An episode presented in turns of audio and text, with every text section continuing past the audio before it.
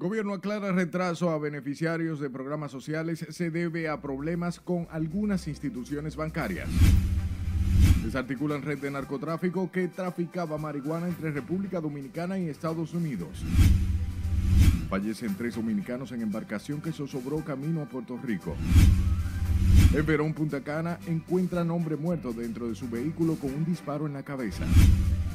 Llega por aquí, pero a esa calle no llega. Residentes en algunos barrios del Distrito Nacional temen quedarse sin agua potable ante anuncio de escasez. Y sepultan restos de la leyenda del béisbol Jesús Rojas Saló.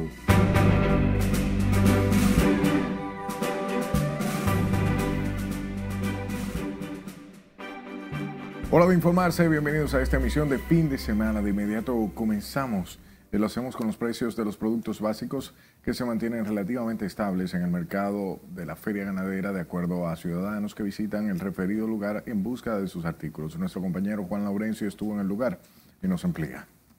Sí, los proponentes se han mantenido estables.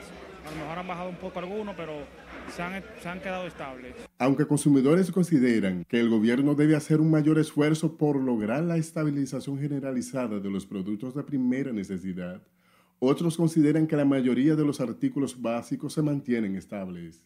Este es un termómetro aquí de lo que realmente refleja la población dominicana cuando va a comprar los alimentos que viene a un mercado como este, buscando mejores precios y encontrando productos de buena calidad. Pienso que el tema de la comercialización, ahí donde el gobierno debe intervenir. La lechuga está barata, tomate barato, zanahoria barata, ají barato, está todo barato, lo único que está caro es un limón y la cosa está floja. No hay gente comprando ahora. De su lado, vendedores aseguran que pese a la estabilidad de los precios, las ventas han bajado un poco, pero que es normal de esta temporada. Yo siempre compro de todo, eh, pollo, res, cerdo eh, hígado, de todo. Para mí está estable. Están estables hasta ahora, siempre suben un poco, pero muy poca diferencia.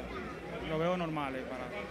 Sin embargo, otros critican que algunos comercios varían constantemente los precios de un mismo producto, por lo que llaman a las autoridades a ejecutar acciones para su regularización. Hay gente que venden a un precio, el otro vende a otro, o sea que ya esa es la, cultura de nosotros. El mismo producto. ¿Eh? El mismo producto. El mismo producto. Es que algunos ciudadanos prefieren comprar sus productos en los mercados por considerar que lo consiguen a un menor costo. En el mercado de la feria ganadera, la libra de carne de res se vende a unos 235, la de cerdo a 135 y el pollo a 80 por libra. Además, las habichuelas oscilan entre 50 y 75 pesos la libra y el arroz entre 20 y 35. Juan Laurencio, RNN. Hablamos del presidente Luis Abinader que entregó hoy un cheque por más de 32,9 millones a la cooperativa Servicios Múltiples Sectores Unidos para la reconstrucción de la factoría de arroz ubicada en la Gina de Miches que fue afectada por el huracán Fiona.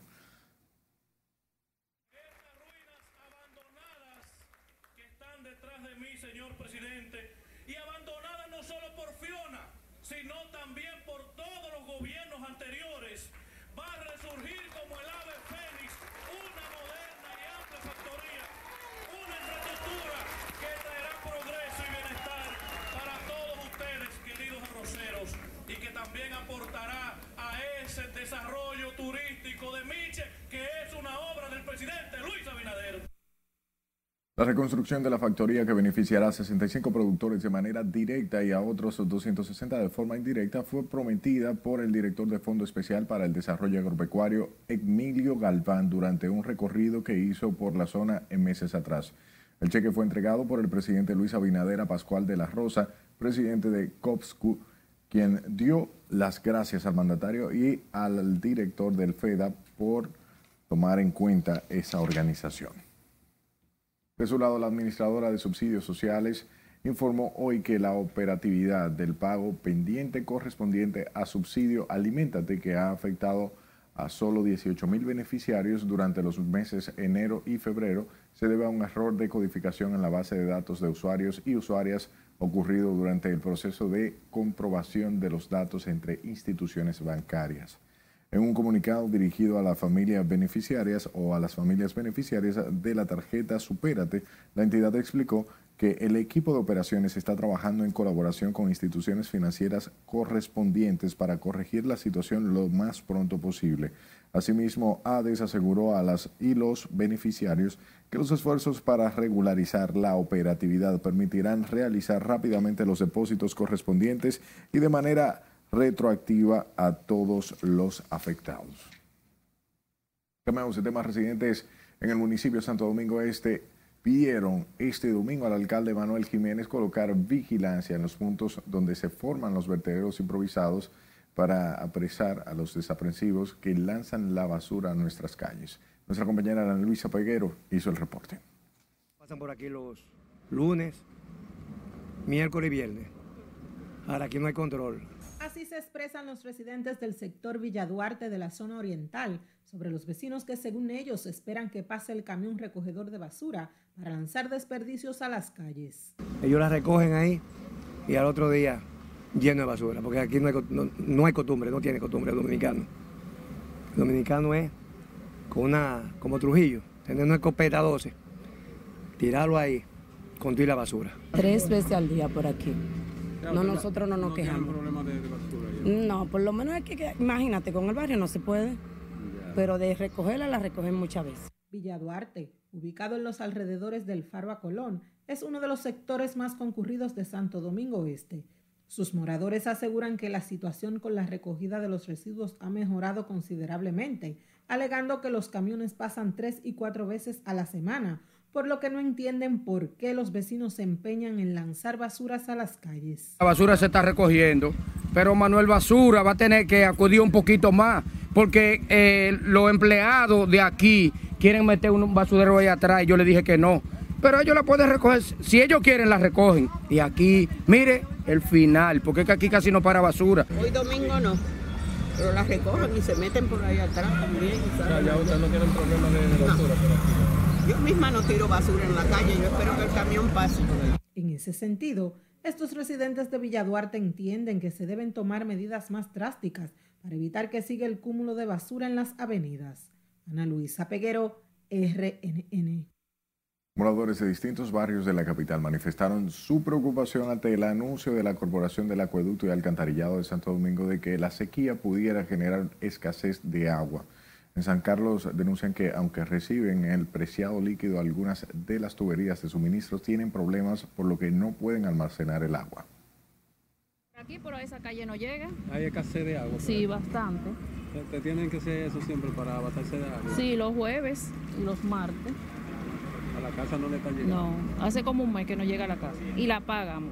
Bien entender, lo único problema es que de aquí para allá llega bien, pero de aquí para cada problema y para que nosotros, para nosotros poder coger hay que esperar que los de allá quiten la bomba, pero por aquí el agua viene bien. Y ahora que escuché que va a venir una escasez, pero eso siempre pasa por el candel de Semana Santa. No, por aquí es muy difícil que uno coja un chin de agua, porque es que cuando esa gente de ahí no se hartan de agua, uno no puede coger agua. Entonces todavía tú estás haciendo cocote que va a poner la bomba para coger agua y ver la otra y sale con su cosa. Entonces, por aquí lavan con la bomba, uno esperando el agua. El agua por aquí no tiene fuerza. La CAS informó que producto de la disminución de lluvias que afecta al país desde el pasado mes de noviembre, se ha registrado un déficit de alrededor de 73.48 millones de galones diarios en la producción de agua potable, por lo que hizo un llamado a la población a hacer uso racional del preciado líquido. Y tras la alerta emitida por Salud Pública ante el posible brote de virus chikungunya, ciudadanos de algunos sectores del Distrito Nacional han tomado medidas preventivas para evitar se reproduzca el mosquito que propaga el virus. Y al mismo tiempo piden a las autoridades cumplir con la parte que les concierne en cuanto a la orientación ciudadana. Juan Laurencio, con más detalles. Claro, es verdad que uno tiene que cuidarse, porque si tú no te cuidas, imagínate quién te va a cuidar. Echarle cloro al agua y mantener limpios los alrededores de las viviendas son parte de las medidas que toman algunos ciudadanos ante la alerta emitida por Salud Pública de un posible brote de chikungunya en el país. Yo me estoy cuidando, trato de no estar en lo húmedo, teniendo tanque con cloro Ya, Para, que- para evitar el mosquito. para evitar mosquitos. Mantengo siempre esto limpio, todo esto, los contenes. Sin embargo, entienden que necesitan mayores acciones para evitar la enfermedad, argumentando que hay cosas que están fuera de su alcance, por lo que piden la intervención de las autoridades. Oh, ellos recoger toda la basura para que no haya basura y oh, los mosquitos no vengan, no tener agua acá, para que no le dé esa vaina a uno, porque ellos son los que tienen que poner de su parte para ayudar al pobre. Aquí lo que hay que hacer es recoger bien la basura a tiempo y que los bomberos hagan limpieza en los sectores donde están más con problemas de, de- de contaminación. Por ejemplo, en Villajuana hay una cantidad en la Juan Erazo, la Ceibo, la Marimonté, que tienen muchos obstáculos el agua para, para salir. Otros alegan que las autoridades tienen que hacer mayor esfuerzo para facilitar que la población pueda prevenir la reproducción del mosquito Aedes aegypti. Ahora mismo estamos eh, echándole cloro al agua, principalmente a los tinacos, cuidándonos lo más que uno pueda. Tú ves, porque hay que, hay que cuidarse con esta escasez de agua que tenemos también. Aquí mismo tú ves que nosotros tenemos un problema aquí con el agua también, pero tenemos que cuidarnos. Pero mira, ahí siempre uno tiene esa zanja llena de agua negra. Dime. Uno trata de en la casa no, no tener agua estancada y la que uno tiene la mantiene con cloro, pero a conseguir como quiera con, esa manera que en los últimos años. Aunque el ministro de Salud, Daniel Riveras, descartó este viernes que el virus de la chikungunya ya esté en el país, los ciudadanos de estos sectores del Distrito Nacional están preocupados por la alerta de posible entrada de la enfermedad que en el 2014 afectó a la República Dominicana. Juan Laurencio, RNN. Continúa en descenso los contagios activos de coronavirus en República Dominicana, según el Ministerio de Salud Pública, quien además reportó 51 nuevos casos en las últimas 24 horas.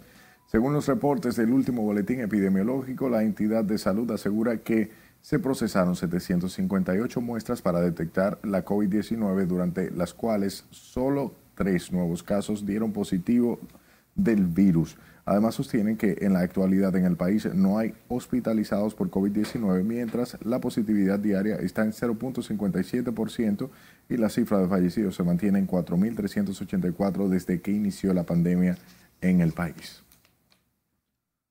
Recuerde que puede mantenerse informado a través de nuestra página web rnn.com.do, al igual que la red de su preferencia. Solo busque nuestro usuario, arroba noticias rnn, y envíe sus denuncias a este número de WhatsApp, 849-268-5705. Escúchenos en podcast, Spotify, Apple Podcast y Google Podcast como Noticias RNN.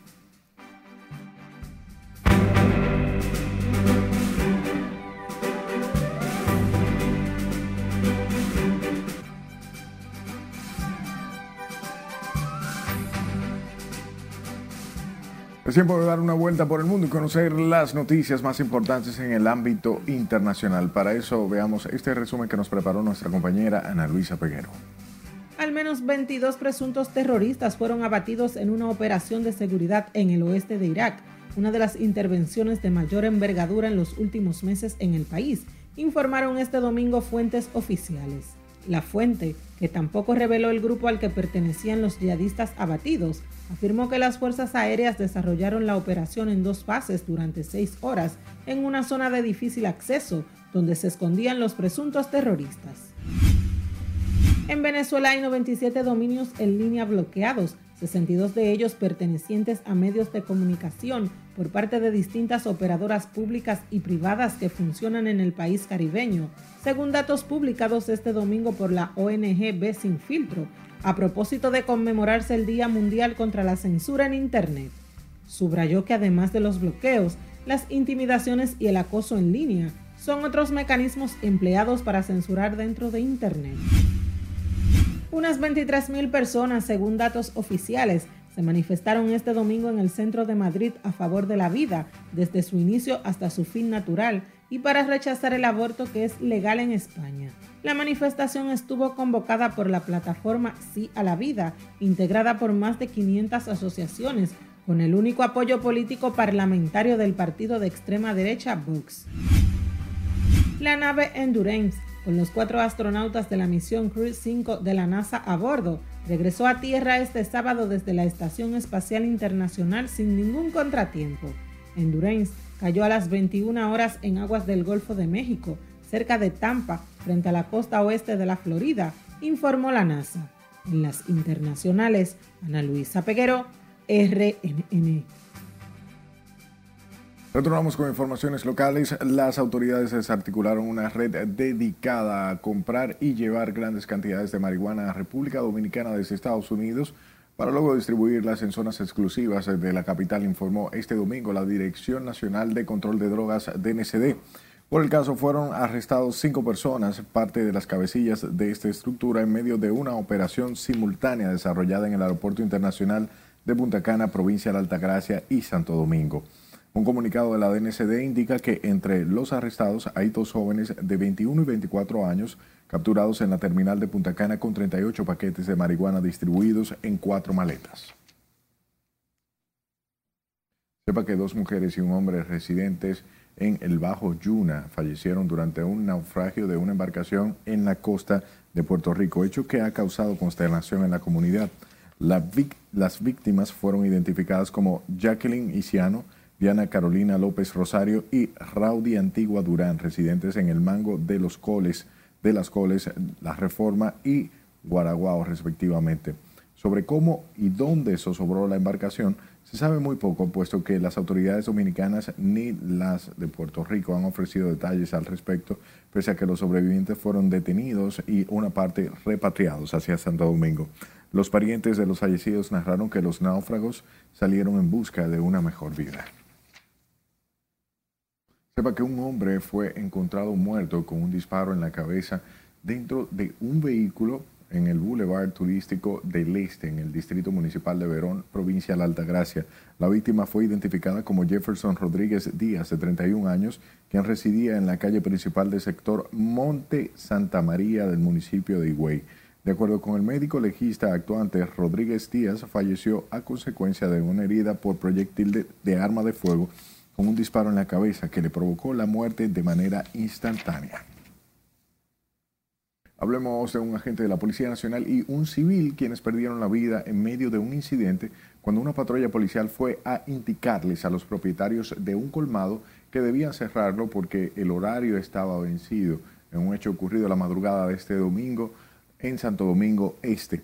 Hasta el momento, el fallecido fue identificado como Hidalgo, quien murió a causa de dos impactos de bala propinados por un tal Pablo, quien durante la discusión con los agentes tomó el arma de su hermano militar y propietarios del colmado y arremetió contra Eloy Oxiso.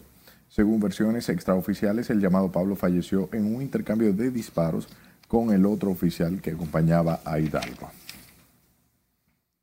Extrañamente y de manera muy misteriosa, el capo boricua José David Figueroa Agosto escapó de prisión con una orden falsa en Puerto Rico en 1993, donde cumplía una condena de 209 años por el asesinato de Arnaldo Martínez, alias Nandi el Grero.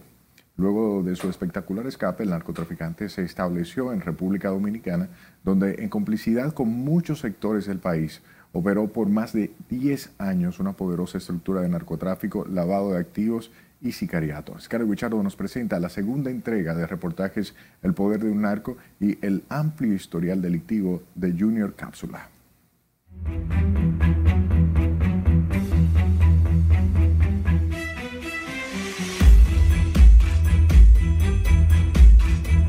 La captura de Junior Cápsula cabecilla de una de las redes más poderosas del narcotráfico que operaba en el Caribe tenía en República Dominicana y Puerto Rico una organización que traficaba grandes volúmenes de cocaína, hasta que su imperio fue desarticulado cuando las autoridades descubrieron que se encontraba en el territorio dominicano.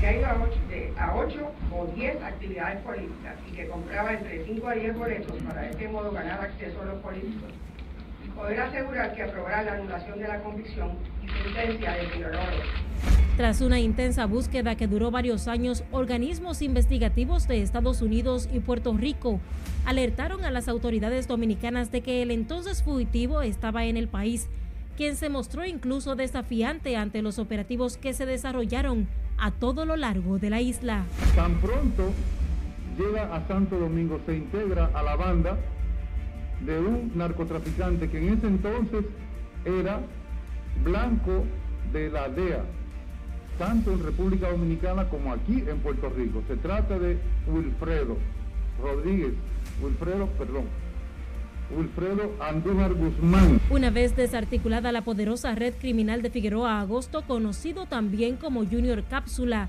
fueron apresadas varias personas que fungían como testaferros del organigrama criminal que éste lideraba. Bueno, de este interrogatorio, la señora Juana Bellé nos dice que a quien le vendió fue al señor Ramón Sánchez por unos intermediarios, que resultó ser el mismo eh, Cristian Almonte, el mismo Figueroa Agosto, Felipe de la Rosa. Que todos conocíamos a Cristian Almonte, ya lo dijo claro.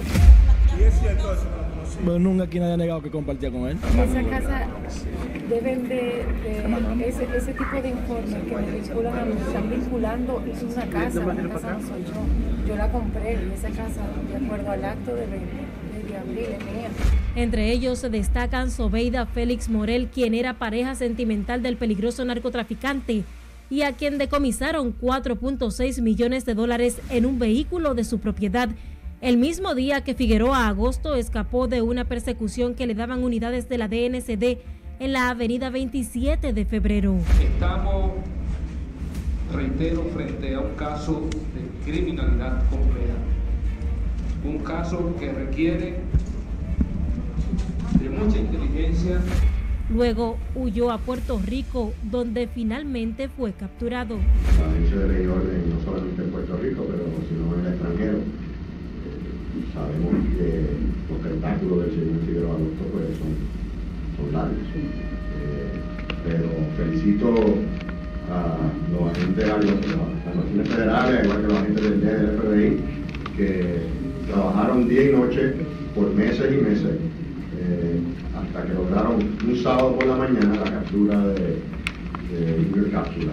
Eh, para esas personas que dudaron y acusaron al gobierno de Estados Unidos de haciendo lo suficiente para capturar a, a Figueroa.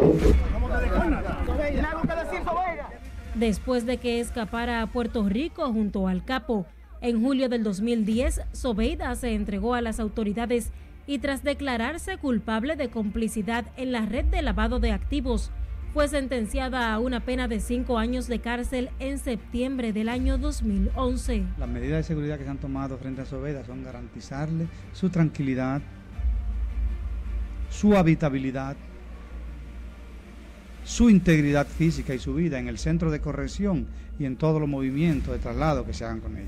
Culpable de los crímenes de asociación de malhechores para el lavado de activos y uso de documentos falsos. Otra imputada fue Lady Yadira Nim Batista, ex esposa de Figueroa Agosto, quien cumplió dos años y seis meses de prisión en la cárcel Najayo Mujeres tras una condena por lavado de activos y falsificación de documentos. Por sus vínculos con la red, las autoridades incautaron a Eddie Brito un título de propiedad y un acto de venta de una lujosa residencia en Arroyo Hondo.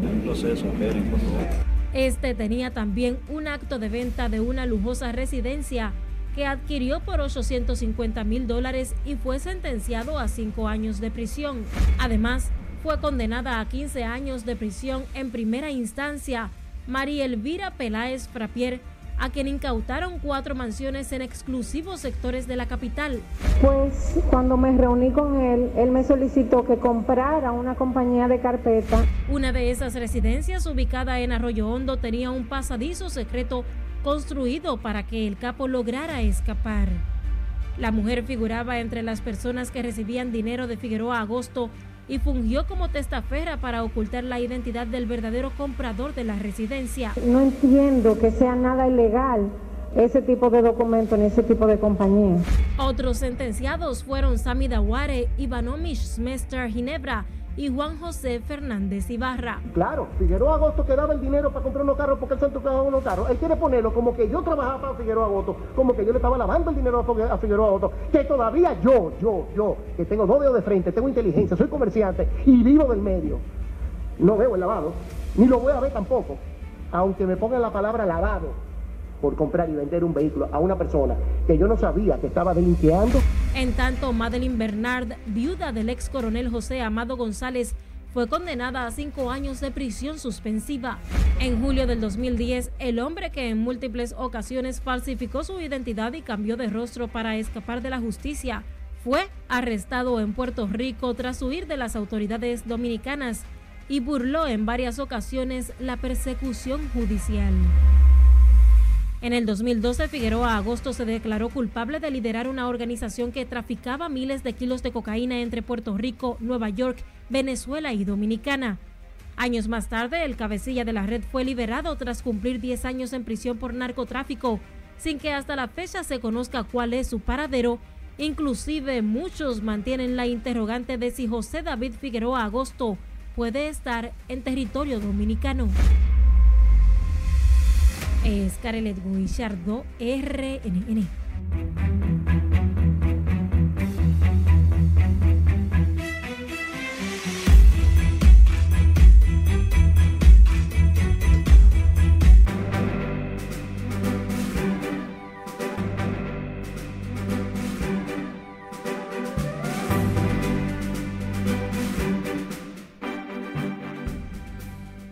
Durante una ceremonia privada, solo con amigos, peloteros profesionales y miembros de la industria beisbolera fueron sepultados este domingo los restos de la leyenda de béisbol Jesús Rojas Alou en la ceremonia Jardín Memorial. Jesús Rojas Alou nació en Jaina el 24 de marzo de 1942, murió este jueves a los 80 años por complicaciones de salud. Con los Leones del Escogido debutó como jardinero en el campamento de 1959-1960 y accionó sin parar con el uniforme de los melenudos hasta la campaña de 1971-1972, siendo cambiado después a los Tigres del Licey donde jugó ocho torneos. Alcanzó las grandes ligas donde accionó como con los gigantes de San Francisco, los Atléticos de Oakland, los Astros de Houston y los Yankees de Nueva York. Nueve películas serán proyectadas en la muestra de cine iberoamericano que se realizará en Santo Domingo del 13 al 17 de marzo en el marco de la celebración de la Cumbre Iberoamericana de Jefes de Estados y de Gobierno que tendrá lugar el 24 y 25 de este mes. A través de un comunicado, la Dirección General de Cine de GCine informó de que las películas serán exhibidas en la Cinemateca Dominicana y cuatro cines sin costo alguno. La muestra incluye el filme dominicano Liborio 2021, que la inaugurará, así como Jocote, también de República Dominicana, la Argentina La Ciénaga, la brasileña Loveline, la costarricense Agua Fría de Mar, la uruguaya La Teoría de los Vidrios Rotos, la venezolana Pelo Malo, la chilena Media, y la peruana La Teta Asustada. Despedimos esta emisión de fin de semana con la ex vicepresidente de la República, Margarita Cedeño, quien acapara la atención en las redes sociales mediante la publicación de un video donde aparece cantando y bailando la canción Sin ti, autoría del intérprete Cuco Baloy. La exmandataria acompañó la publicación del video en su cuenta de Instagram deseándole un feliz domingo a todos sus seguidores.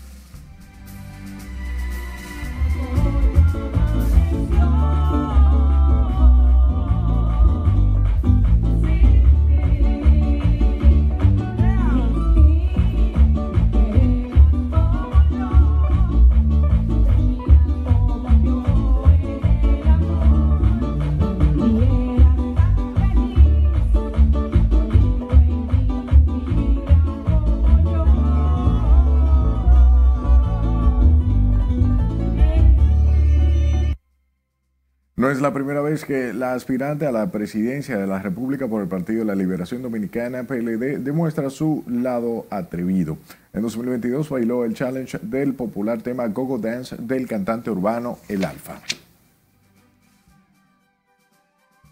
Gracias por llegar hasta este momento con nosotros. Pase feliz resto de la tarde.